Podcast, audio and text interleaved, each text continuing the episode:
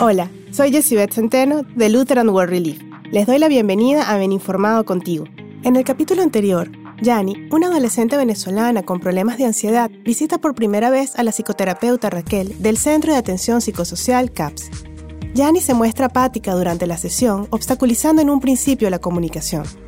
A pesar de esta barrera, Raquel, mediante el diálogo y el poder de la escucha, consigue descubrir los miedos y dificultades a los que se enfrenta el adolescente. Yani comprende que se trata de un lugar seguro en el que puede reencontrarse con ella misma. Ven Informado contigo es el espacio de podcast de la plataforma digital Ven Informado un espacio creado por Lutheran World Relief con encuentros, servicio jesuita al migrante, para brindar información y orientación gratuita a la población refugiada y migrante que vive en el Perú, especialmente las personas venezolanas que están en la búsqueda de nuevos caminos para salir de la crisis humanitaria que atraviesa su país. Ven Informado Contigo presenta su sección Saludablemente, de la mano con el Centro de Atención Psicosocial CAPS, el poder de la escucha. Hoy, en El Poder de la Escucha, presentamos la frase clave. ¡Ay, Maciel, me moviste! ¿Ya terminaste tu dibujo? ¿Ya te aburriste? Bueno, recoge tus crayones del piso. Vamos, vamos, apúrate. Yani. Yani. Yani. Hola. Desde que llegaste has estado inmersa en tus pensamientos. Disculpe, yo pensé que estaba viendo los dibujos. Sí, los he estado viendo. Podemos hablar de lo que representan para ti, si deseas. Realmente creo que tienes mucho talento y mucho que expresar. Gracias. Estaba contenta de poder mostrarle. ¿No pareces muy contenta ahora? No, o sea, sí. Me alegra que le guste y eso. Yani, ya llevas viniendo aquí por un tiempo. Sabes que es un espacio seguro. Podemos hablar de lo que tú quieras. ¿Recuerdas que habíamos quedado en la sesión pasada que esta vez invitaríamos a tu mamá? ¿Sí? Sí, me acuerdo. Por cierto, ¿ya le has mostrado estos dibujos a tu mamá? No. ¿Se los piensas mostrar? No. No sé, no lo creo. ¿Es posible que tu silencio en estos minutos esté relacionado con la decisión de no mostrarle tus dibujos a tu mamá? A mi mamá ya no le importan estas cosas. El otro día me lo dejó muy claro. ¿Quisieras contarme sobre esto? Mm, mi mamá volvió a casa tarde, como todos los días.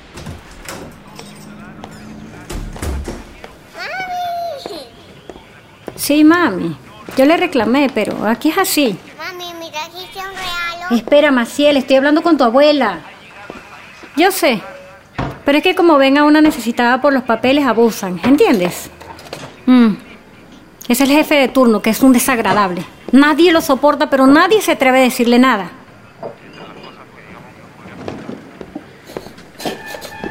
Mm. Esta comida no sabe nada. Sí, sí, mami, yo sé. Pero no quiere decirle nada a Alberto. Estoy tan cansada, la verdad, pero... Yani, ¿dónde pusiste la sal? Ay, esta niña no fue a comprar la sal. ¿No ves que estoy ocupada? Yani, ¿por qué no fuiste a comprar la sal? No puedes ir tú. Esta comida no hay quien se la coma. Responde. ¿No vas a hablar? Ya no puedo más contigo. No me ayudas así. Estoy tan cansada. Ay, yo te juro que no puedo más. me tiene harta. Ya no sé qué hacer. Se la pasa el día que parece una muerta. Hazme el favor y ve a comprar la bendita sal. Ahora mismo. ¡Muévete! Yani, Yani, háblame, ¿estás bien? Maciel, trae un vaso con agua, por favor, apúrate.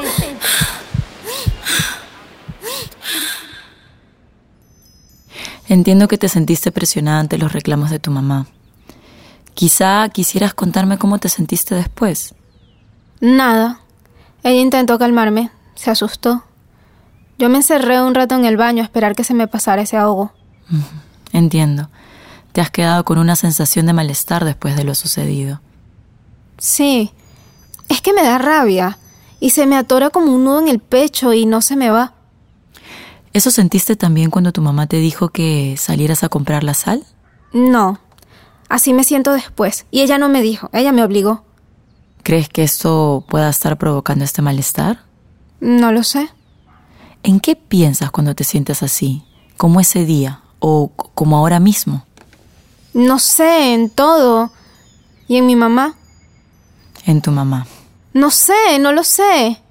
Yani, creo que tras lo sucedido con tu mamá tienes varios sentimientos que se superponen y que pueden producir una sensación de confusión y malestar. Quizá podamos juntas separar estas emociones y darle un espacio a cada una. Me da miedo que mi mamá me obligue a salir cuando se pone así y se enoja con sus cosas del trabajo y la agarra conmigo. Yo no tengo la culpa de que su jefe sea un pesado. Yo no tengo la culpa de nada. Pero siento que tengo la culpa de todo. Y ella me hace sentir así. Nadie me preguntó, no es mi culpa que, que le vaya mal en el trabajo. Sientes que estás cargando con los problemas de tu mamá. Y esto te hace sentir atropellada, molesta y a la vez culpable de no poder soportar la carga. Sí, no fue mi idea. Fueron ella y mi papá los que pensaron por mí, decidieron por mí, me sacaron de todo lo que conocía. Quizá esta sea la razón por la que has dejado de expresar tus emociones, decirle a tu madre y a tu padre cómo te sientes. Es que no sé qué quieren que haga ahora, no sé. Yo pensé que podía, pero no puedo, no puedo. ¿Qué es lo que no puedes? Ay, nada, no sé. Yani, veo que tienes muchos no sé. Vamos a empezar a comprender qué es lo que está pasando para que tú puedas saber. Es natural estar molesta. No tiene nada de negativo sentirse así y expresarlo. Es más, es necesario hacerlo. Ya no quiero hablar más. Está bien, está bien, Yani. Sabes que estoy aquí para escucharte, incluso en tu silencio. También puede hablar usted. No me gusta el silencio. ¿Sabes? Para mí el silencio es algo valioso. Es también una forma de expresarnos, escuchar, de escucharnos. En el silencio puedes mirar dentro tuyo ideas, imágenes o recuerdos. Cuando estés aquí conmigo y te quedes en silencio, puedes mirar qué pasa por tu mente. Y luego me cuentas. A mi mamá y a mi papá mm, no les gusta que me quede callada. Últimamente están todos muy interesados en eso que no digo. Piensan que oculto algo. ¿Tú sientes que ocultas algo? No. ¿Por qué entonces crees que pueden estar pensando esto? Es que eso no es normal en mi familia. ¿Qué no es normal? El silencio. No es costumbre. Mi mamá tiene una risa muy escandalosa, la misma de la abuela Cari y de mis tías, cuando se juntan. Cuando se juntaban todas en la casa por Navidad, se podía escuchar en toda la calle el alboroto que formaban. No sé cuánto tiempo hace que no escucho reír así a mi mamá. Hmm. ¿Extrañas escuchar reír hacia tu mamá? Todo ha cambiado demasiado. Ellos han cambiado. ¿Cómo sientes que han cambiado? ¿Contigo? Es muy difícil hablar con mi mamá desde que llegamos aquí. Mi papá casi nunca está, todos son problemas, pero mi mamá finge que todo va bien cuando habla por teléfono con la familia en Venezuela. En el suceso que me contaste, mencionaste que le contaba a tu abuela sobre lo mal que le iba en el trabajo, ¿no? Sí, pero... ¿Has pensado que quizá a ella también le esté costando adaptarse? No es eso. Mi mamá es muy fuerte. Yo sé que ella piensa que soy miedosa, cobarde, yo lo sé. ¿Qué te hace pensar eso? No soporta verme, no me mira. Todo lo que hago le parece mal. ¿Podrías contarme una situación en que esto haya pasado? Es lo que le he contado hace un rato. No se da cuenta cómo me detesta. De lo que me has contado, entiendo que puedas sentirte atemorizada con la conducta de tu mamá en ese momento. De igual modo, comprendo la angustia que te produce enfrentar ciertas cosas, quizá la misma que puede provocarle a tu mamá que no le hables. ¿De qué me serviría hablarle? Ella no quiere saber de mis cosas, está harta de mis miedos, ya lo ha dicho. ¿Has pensado que estas llamadas que hace tu mamá a tu abuela o a tus tías pueden ser también una muestra de cuánto extraña o cuán sola se siente? Ya le dije que no es eso. Está bien. Hagamos un ejercicio, Yani. Intenta ver como si fueras tu mamá. Intenta imaginar la situación que me has contado antes, pero como si tú fueras tu mamá. Ajá, ¿y? Trata de describir. A ver, llegas del trabajo. Llego del trabajo hablando con mi mamá por teléfono, quejándome de que mi jefe es un explotador. Muy bien, continúa. Saludo a mis hijas. ¿Cómo están tus hijas? Bien. Intenta describirlas. ¿Cómo lucen? Bueno. Maciel está con la ropa sucia porque derramó su yogurt. Yani está en pijama y no me habla. ¿Y la casa? El cuarto es un cuarto grande. Están las camas sin hacer. El yogur que Maciel derramó se ha hecho un pegoste en el piso.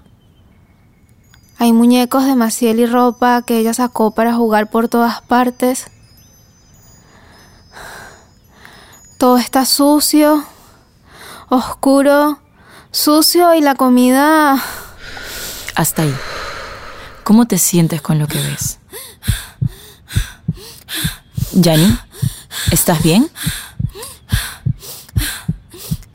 Ok, respira. Toma aire por la nariz y lo vas a soltar en 10 tiempos por la boca.